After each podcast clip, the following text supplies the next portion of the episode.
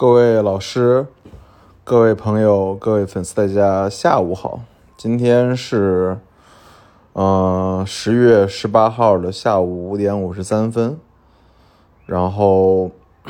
这期节目其实我们想录一个关于拍卖的吧，嗯，其实这一周吧，从周三、周四周五、周六、周天啊，这差不多有四天时间，我一直都在看各种拍卖啊，因为这个这个时间段就是中国这个北京的这个艺术周啊，从这个华艺的这个北京首拍，到保利的十五周年拍卖，到中茂盛家的十五周年拍卖，然后到这个石柱斋拍卖。然后基本上，然后再加上我自己在网上看的这个法国和意大利的小拍，基本上这这周时间都在看拍卖啊。然后，其实我今天想聊的话题是在于，就是说，啊，什么人适合在拍卖上上买东西啊？这个话题的原因在于，其实今天我一个。很好的粉丝吧，很好的关系挺不错的一个粉丝朋友，啊，然后今天问我说，说为什么这个拍卖的价格这么贵？为什么怎么怎么样？怎么怎么样？啊，其实我就给大家说说，其实这就是真实的价格啊，啊，就是真实。你如果真的去做古玩行，可能会面临的这样的一个进货的资金压力，就真实的摆在你面前。啊，我今天想聊的话就是说。啊，我们怎么去参加拍卖？我们怎么来玩拍卖啊？怎么来玩转拍卖？嗯，嗯，首先给大家讲一下，就对于很多百分之九十九点九的，就是我们的听众来说，大家可能这辈子都还没有参加过一次正式的拍卖吧？啊，这应该是中国现在的这个古玩现状。啊，其实我不觉得，嗯，拍卖。适合所有人啊，这确实是真真的。因为拍卖面临的东西很多，第一就在于，首先它有这个进入门槛。现在好，现在因为你可以在网上通过通过连拍，通过这个一拍，然后在网上就能够直接出价，包括各种各样的这种 A P P 上，嗯。但是如果你要去现场拍卖的话，基本上的，除除非你是。已经像我这样，就是常年买，所以人都认识你，所以可以不用花保证金就可以拿牌子。一般的人，你去不管是大的小的吧，十万到三十万到五十万这样的保证金是要先交出来的。这笔钱对于中国普通的藏家来说，收藏者来说，是笔不小的数字吧？让你一口气拿出二三十万来，来来来去当当保证金，嗯。所以这就是第一，就是有门槛的；第二就是，可能真正的就普通的收藏者啊，如果就是咱们现在这种说说这种中产阶级，或者说正常的这种年收入在二十万、三十万的人，一进拍卖会之后，就会发现其实自己的钱根本不够使的啊，真的不够使。这次不是北京拍卖吗？基本上客观的说，这些价格。会让你啧舌，对，因为我今天给我聊说说拍卖价格这么贵的人，其实就是武汉的一个，嗯，应该算很有钱的吧，啊，粉丝，因为他们家是刚刚被拆拆迁了，可能有四套房子，对，他就说说这个想不到会这么贵，因为确实，因为从这周的华裔开始到。昨天的保利盛、保利那保利和这个中茂盛家，到今天的这个大益和石竹斋，客观的说实话，说我自己都一件都没有买 啊。为什么？因为拍卖的价格比我自己能卖价格要好得多。我举几个例子嘛啊，我们都不说那些贵的了，就五六十万的我们都不说，就是那种那种便宜的，就十万以下的。我常常年经常卖的那种，比如说。乾隆祭红盘子呀，道光祭红盘子呀，光绪的这种三多的碗啊，或者说这种缠枝莲的碗，拍卖的卖出价格都是我能卖的价格的百分之一点五倍、一点三倍以上，所以这这四天我一件都没有买，啊，因为我我并不是觉得我能挣到钱啊。今天我也给给另外的朋友来讲，他说他在这个大一想在买东西呢嘛。我说大一这场买的东西，你三年内都别想挣钱，为什么？因为价格真的非常，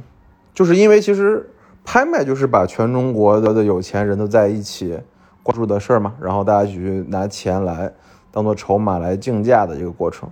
所以最后你真的买到这个东西的时候，价格已经非常非常非常高了啊！就基本上你在市场上再去卖的话，我觉得利润率已经不够不够了啊。这第一个就是拍卖的这个门槛给大家讲一讲。然后第二想讲就是说，那什么时候拍卖可能是比较合适的，就是买起来是比较合适的。我说两点啊，第一点就是你特别有钱，比如说你有钱到，呃，刘一仙、赵鑫这些人、马未都这些人的这个王刚这人级别，就是你能够觉得花几百万、几千万买东西。啊，是没有压力的时候，那么在拍卖上买东西非常好的。为什么？因为就是买这种真正的绝品、精品，那你还是需要去拍卖买。我举几个例子吧，比如这次，嗯，荣宝斋拍的这个奇石工笔草丛这个画册，这本画册其实我就是没有钱啊，真的，这本画册最后拍了人民币一点四七亿吧。我如果有这个钱，我也会买这个画册。为什么？因为这就是无价之宝。因为在拍卖上，你如果在钱是无限情况下，你买这种无价之宝是在最划算的。就在拍卖会上，不要买那种大众的那种常规的东西、常见的东西。如果有钱，就直接买在拍卖上买那种最好、最顶尖的东西啊。再比如说，这这次苏富比球拍就是十月份，就是前几一周前吧。人人发的《武王醉归图》，刘一谦买的三点三亿港币落锤，就这种真正的我们认为的真的收藏极品，那还是在去拍卖会买。所以拍卖的第一个用处在于，就是你是极度的有钱，然后你去拍卖上上去买那种极度稀少的罕见的东西，这是对的。第二点是什么？第二就是捡漏啊，就是我举几个例子，就是我在拍卖会上捡漏的例子啊，就是首先拍拍卖有很多。国内的有大拍、小拍、网拍，是吧？还有那种邀请制的拍卖，对吧？就指定的谁去拍的，都都存在，都很多。但是认真真的说，就是基本上你可以理解成，就是如果这个拍卖很有名，然后这个拍卖又万众瞩目，你基本上是没漏可捡的，就肯定是要拿钱去砸、去去对比、去竞争的。所以那基本上是没漏可捡，那就是第一个说法，就是你有钱去砸就好了。但是有很多那种小拍，我举几个例子吧。原来有一次叫叫做在，可能你们都不知道，河南有一个拍卖叫郑成拍拍卖，郑成拍卖啊，你们都不知道。这拍卖上我买了八千块钱，我买了一只就是胭脂红釉的铜制粉彩的这个蛐蛐罐啊，蛐蛐罐最后送北京城轩卖了十三万七千五吧，啊，好像是，就是。拍卖的第二个用处就是在于，对于我们这种真正的专业人士来说，去关注一些海外的小拍，国内的一些小拍，可能在里面会发现一些少见的东西啊。但这个对于你的基础知识要求非常扎实了，就是你能够，因为小拍不像不像大拍，它的真品率很低了。真正的大拍，比如说，比如说就是中贸或者说大意，他们能做到百分之九十以上的、八十以上的真品率啊。但是像这种小牌只能做到四五十、十三四十，包括去年我在广西正锤拍卖，你都没听说过的拍卖，买了一件斗彩的这个道光的一对小碗，九千多买的吧，然后然后卖了三点五，对，所以这种就是很靠眼力吧，啊，这是第二个拍卖的玩法，第三个拍卖的玩法是什么呢？就是去学习就好了啊，这也是我想给大家讲的这个方法，就是。其实拍卖对于普通的老百姓或者忠诚的，就是刚入门的爱好者来说，它的最重要的的最重要的这个信息就是让你去学习的。你可以通过预展上去上手，你可以通过拍卖的过程中看到这个价格，去学习它的这个市场的正价和行价，啊，这就足够了啊。所以其实我觉得，任何所有的这种，嗯，我们普通人吧，就是把拍卖当做一个个学习的过程平台，就蛮好啊，也不用跟人争，也不用跟人抢，对。然后等你的眼力到达一定层次之后，你就去看一些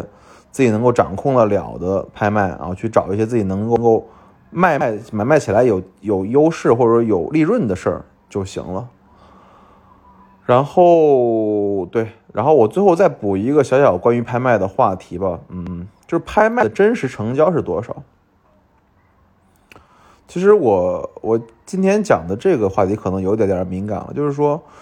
嗯，其实拍卖的成交率是每个拍卖公司最隐秘的一个财务情况啊，因为其实我不仅不止一次两次的帮，不管是拍卖公司还是委托者。去当托啊，对，去就去烘托这个成交价格，所以真正的成交价格，我自己判断啊，一个正常的拍卖，啊，百分之百成交是基本是不可能的，对，除非那种特别特别好的那种，比如说，好像当年的安思远拍卖啊，然后苏比最近做的几期那种比较好的名家旧藏的拍卖，百分之百成交，像国内的这些成交，比如这次华谊首拍的百分之百成交的这个夜场。我觉得都是假的啊！真正的拍卖的，如果真的大家没有托，都在这拍，成交率超不了百分之六十五啊，就三分之二超过不了。所以现在你看到大量的成交价格，甚至说水分很大啊，水分很大。为什么？因为其实其实拍卖是一个局，你懂吗？就是拍卖的局在于，就说我要我们要证明这个拍卖市场或者拍卖公司的经营业绩良好。市场反馈踊跃，所有的人在竞标，竞标，所以有人在参与，其实真正的成交率很低啊！我就告诉你很低。我能大胆的说，就是比如华谊这次的拍卖的成交率百分之五十都是假的啊，然后保利的拍卖可能百分之三十是假的，中贸百分之二十是假的，可能大概就是这么个水平啊。可能你可不可以觉得我是瞎说，那就当瞎说听就好了。所以不要别人老跟你说说什么东西。